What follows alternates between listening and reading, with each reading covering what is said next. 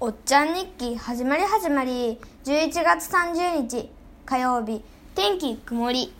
今日びっくりしたことがあります。それは月曜日仲良しの友達と遊んだから今日遊べないと思っていたんですけど仲良しの友達から今日遊べると聞かれたんです。だからいいよと言いました。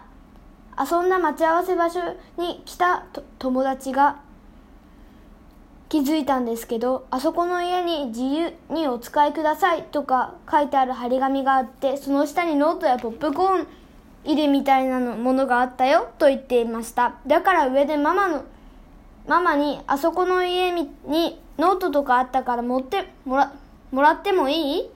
とママに聞いたらいいよと言ってくれました。ノートの柄はアナと雪の女王のエルサの柄です。もらってよかったなと思いました。これで終わりです。